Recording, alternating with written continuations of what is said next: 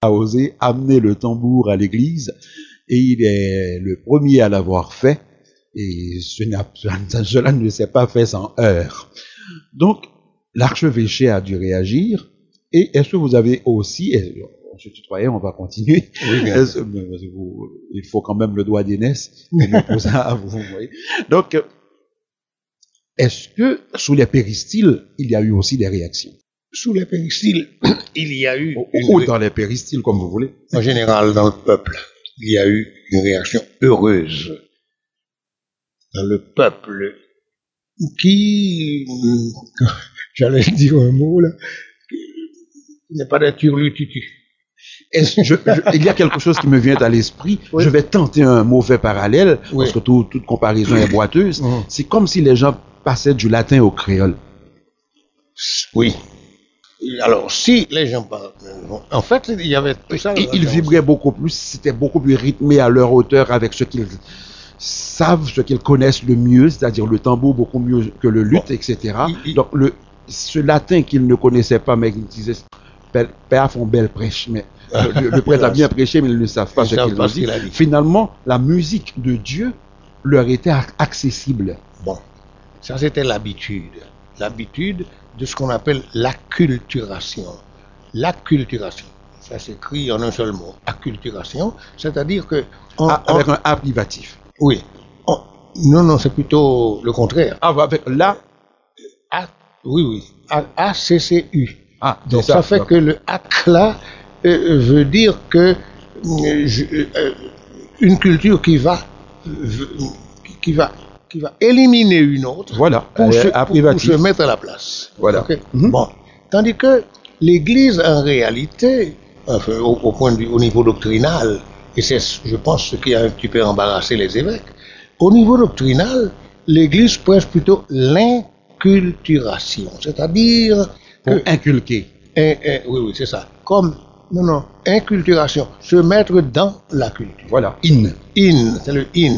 Alors, alors, oh, euh, oh, quand on chante latin, et en Haïti, même on peut dire quand on chante français, on n'est pas encore au niveau d'un peuple qui à 85%, 95% euh, ne parle que créole, ne, ne, réfléchit qu'en créole. Euh, on n'est pas encore à ce niveau-là on est au niveau de l'acculturation au lieu d'être au niveau de l'inculturation.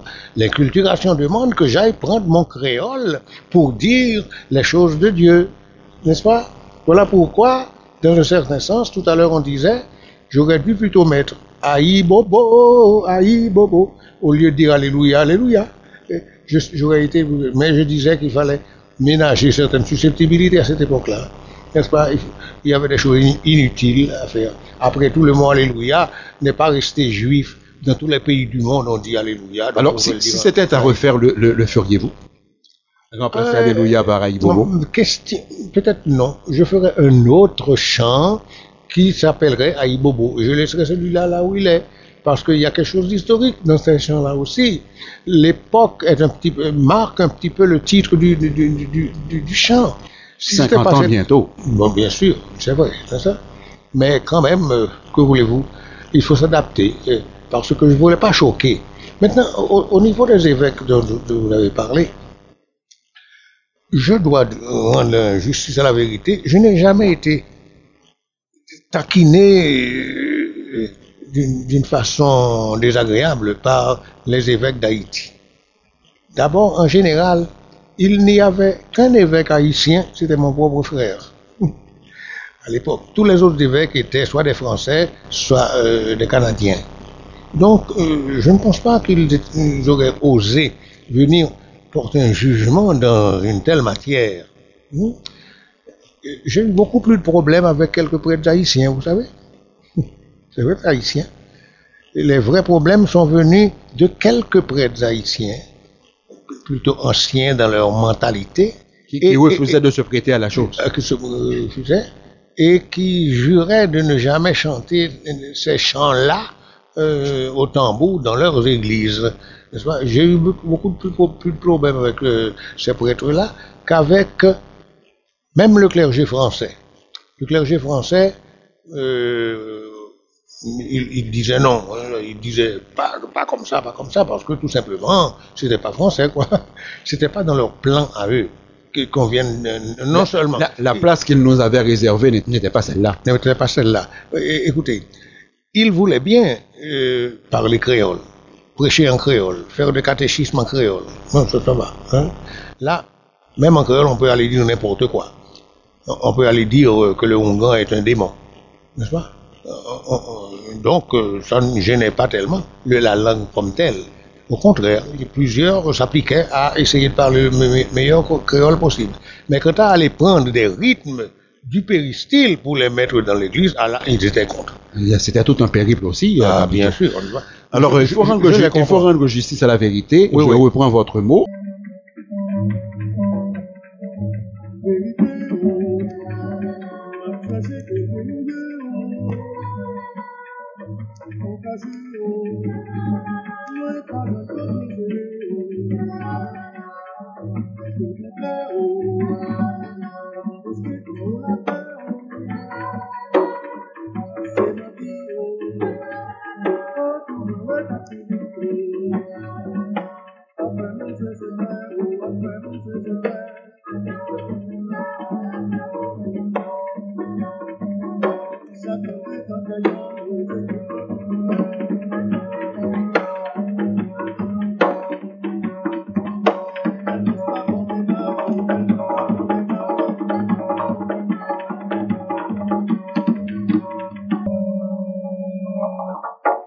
Alors, vérité.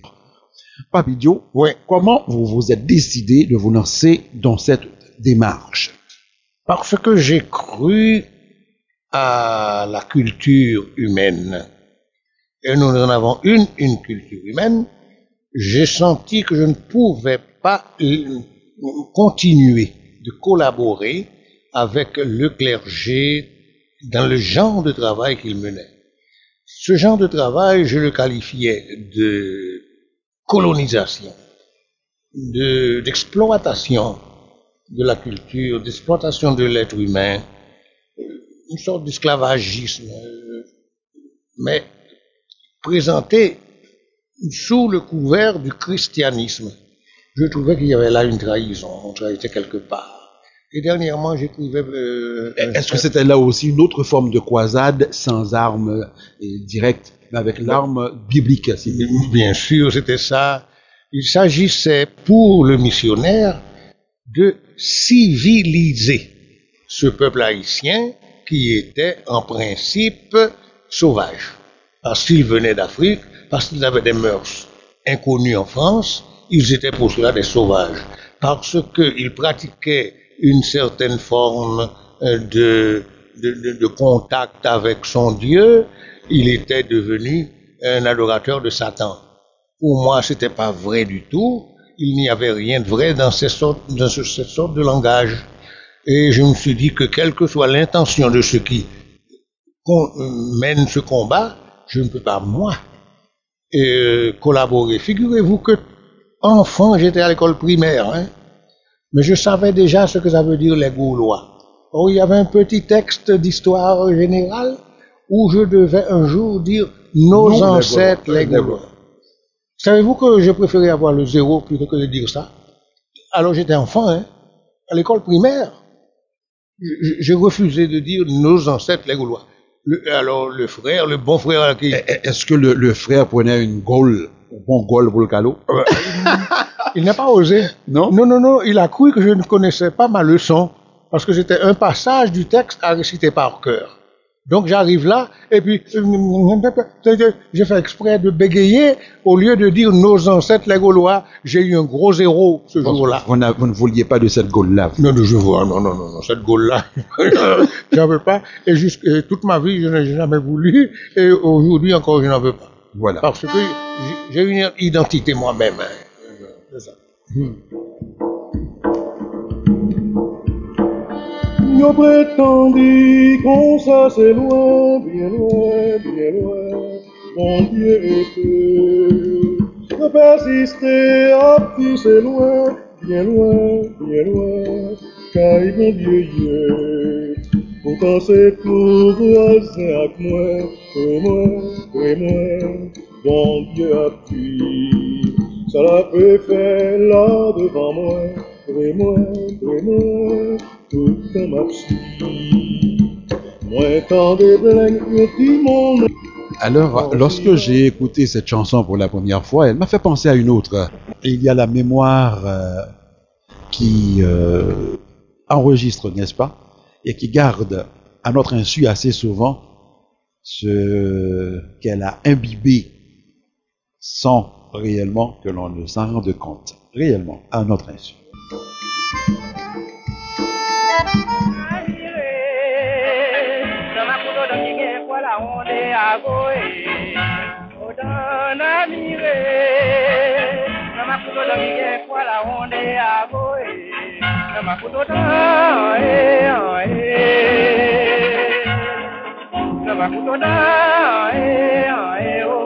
Mon Dieu, Dieu, yo prétendu qu'on ça c'est loin, bien loin, bien. Mon Dieu, Dieu, yo persisté à petit c'est loin, bien loin, bien loin. Taille mon Dieu, Dieu, pourtant c'est tout voisin à bien, oui moi, oui moi.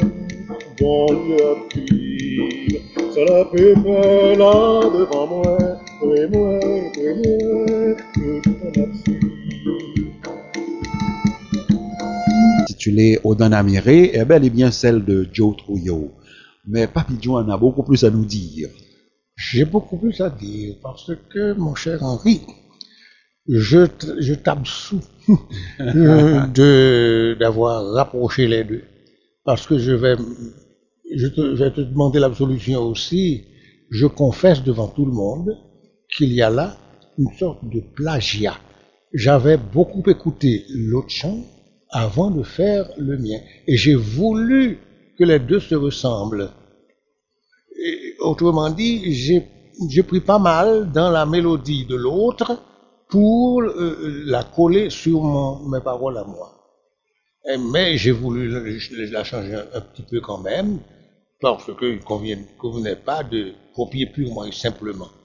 Mais donc, j'ai pas, euh, c'est un demi-plagiat. Voilà pourquoi j'espère que Henri Segado et puis tout le public vont, vont me donner leur absolution. Et Vous êtes euh, tout à fait absous, mais euh, je dirais mieux. Pour moi, c'est une adaptation, tout simplement. Et cela se fait. Et, quand même, c'est parce que c'est par grandeur d'âme que, que tu le dis si bien. Il y en a d'autres qui s'amusent carrément à, à copier. Ah, hélas. Ah oui, ah non, non, Vous ça, voyez c'est- ça- sans, jamais parler de l'auteur. Alors, euh, Joe, est-ce qu'il a été facile de trouver des adeptes pour euh, vous appuyer dans cette démarche-là? Plus que facile. Euh, j'ai eu immédiatement des imitateurs dans toutes les paroisses. Tout le monde, même ceux qui n'étaient pas tellement musiciens, s'est mis à composer des chants pour chanter à l'église. Quand je dis tout le monde, tout le, le- le- je dirais n'importe qui. Euh, excusez-moi, sans qu'il y ait du péjoratif dans ce que je veux dire, des gens qui n'avaient aucune préparation musicale, mais aimaient tellement ça, des laïcs euh, qui ne connaissent pas beaucoup de théologie, mais qui sentaient tellement que c'était Un élan naturel. c'est comme l'élan naturel. Ils ont fait un tas de chants. Il y a eu des milliers de chants composés par euh, Monsieur Tout le Monde. Évidemment, peut-être pas beaucoup de valeur au point de vue théologique, mais au point de vue historique, au point de vue mouvement, euh, où, l'on va vraiment à, la rencontre du peuple, où le peuple euh, s'est trouvé bien. Il, il a trouvé qu'on lui avait tendu la main, ce qui n'avait jamais existé avant. Alors là, il s'est senti à l'aise. Donc il y a eu beaucoup, beaucoup, beaucoup de compositeurs à travers toutes les paroisses. Imaginez que dans une paroisse donnée, il peut y avoir par exemple, 5-6 chapelles euh, dans les campagnes, pas vrai? Il y a un centre. Maintenant, le prêtre est dans le centre généralement et de temps à autre, il va visiter les, les- les- les chapelles. Figurez-vous que dans une seule paroisse, je cite clairement la paroisse de Bénet parce que euh, je l'ai en tête comme cas. Les différentes chapelles avaient des chants différents au point que le prêtre lui-même du centre ne connaissait pas les chants allait- qu'on allait exécuter à sa prochaine visite. Et les voisins, les chapelles voisines ne connaissaient pas les chants de la chapelle d'à côté. Parce que l'individu qui avait composé les chants appartenant à la chapelle euh, X, hmm, ces chants-là étaient chantés dans la chapelle X. Mais la chapelle Y à côté euh, avait ses propres chants. C'était un Nouveau Testament. bon.